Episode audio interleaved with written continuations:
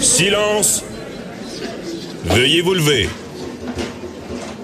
La cour présidée par l'honorable François-David Bernier est déclarée ouverte. Entrez dans les coulisses de la justice. Écoutez, vous serez pas jugé. Ils appellent à la barre les acteurs de l'actualité. Oui, votre honneur. Avec François-David Bernier. Avec François-David Bernier. Avocat à la barre. Cube Radio. Bonjour, bienvenue à l'émission. Bon début de semaine. Euh, Aujourd'hui, euh, nous avons pour vous, ben, je vais faire ma revue d'actualité et euh, je vous invite à poser vos questions aujourd'hui en lien avec tout ce qui est web, internet. Vous avez vu, bon, les nouvelles, euh, les renseignements volés chez Desjardins. L'ex-employé est soupçonné d'avoir vendu ça sur le dark web. Donc, on aura tout à l'heure un invité qui va nous, expliquer c'est quoi le dark web. On entend toujours ça. Mais avant ça, posez vos questions en lien avec tout ce que vous demandez à propos d'Internet, les mots de passe, ce qui vous passe par la tête. Le spécialiste euh, répondra tout à l'heure euh, aux questions du public en lien avec euh, tout ce qui est vraiment Internet. Et également... Pour vous, euh, j'ai, euh, comme à l'habitude, le lundi euh, matin, je, vous fais l'énigme judiciaire, mon énigme. Je vous pose une petite colle de ce qui est juridique, à savoir si vous avez fait vos devoirs. Et on vous invite à répondre sur le Facebook.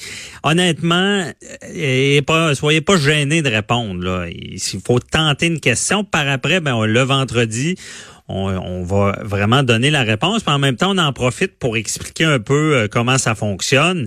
Et voici l'énigme. Euh, c'est un couple qui se divorce après 20 ans de mariage un des époux prétend que l'autre a commis l'adultère. Euh, il croit avoir droit à une plus grosse part de la valeur du patrimoine familial, puisque sa conduite n'est pas la cause de la rupture et que la loi sanctionne l'époux qui a commis l'adultère. Je, je vous demande, est-ce qu'il a raison? Donc, on vous invite à répondre sur le Facebook. Euh, également, comme je dis, vos questions en lien avec tout ce qui est web, sécurité du web et le numéro, c'est le 1-877-827-2346 ou encore le 87 Cube Radio, plus facile à retenir, ou encore une fois, on veut vous lire sur le, Facebook. Euh, donc, dans la revue d'actualité euh, aujourd'hui, ben, une nouvelle qui, est incontournable, c'est la charte des, des, voyageurs. Euh, on, dit que les principales dispositions entrent en vigueur.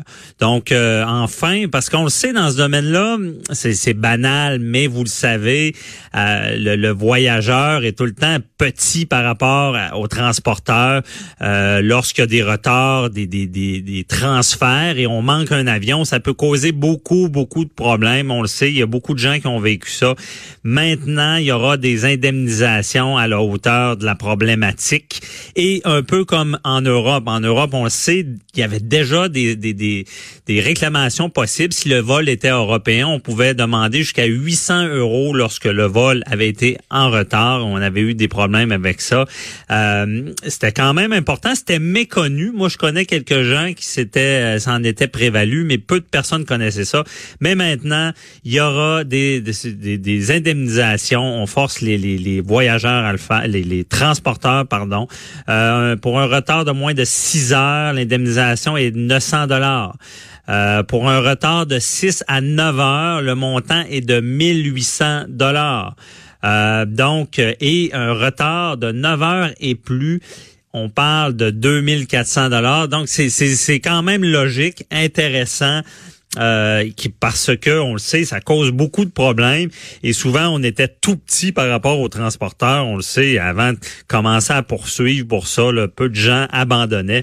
Maintenant, on commence à mettre ça en vigueur et d'autres règles suivront avec cette fameuse charte des voyageurs. Euh, autre nouvelle euh, percutante, marquante, euh, le client, les clients d'escorte mineurs qui sont pris les culottes à terre. Opération policière, une, agente d'infiltration qui, qui met une annonce dans un journal, je sais plus où, une annonce pour vendre des services sexuels. Et là, on parle pas d'âge là-dessus dans l'annonce. On met une photo, la fille semble jeune, c'est l'agent d'infiltration, elle cache son, son visage, évidemment. Il y a une annonce, il y a à peu près 100 personnes qui vont répondre, qui veulent des services sexuels payés pour.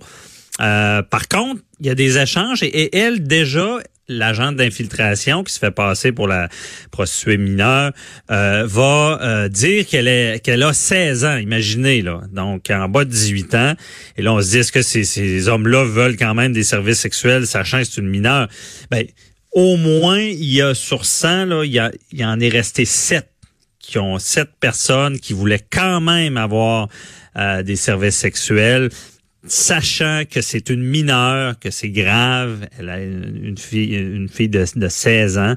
Et par la suite, ben, l'homme se présente euh, à la chambre et l'agent d'infiltration va reconfirmer encore de dire j'ai 16 ans, est-ce que c'est un problème? La personne dit non, c'est pas un problème. Échange d'argent, le crime est commis parce qu'on le sait, c'est l'échange d'argent, c'est de payer pour des services sexuels euh, qui est le crime et crime encore plus grave de payer pour des services sexuels euh, chez une mineure. Donc, très, très grave. Ils se sont fait prendre. Félicitations aux policiers qui ont fait cette opération-là euh, parce que, et au moins, il y en a... 93 là, qui n'ont ont pas continué. Autre débat sur la prostitution. Il y a beaucoup de gens qui cherchent ça. Mais euh, moi, ça me rassure au moins qu'il y, en a 7 sur 100 qui voulaient ce genre de service-là.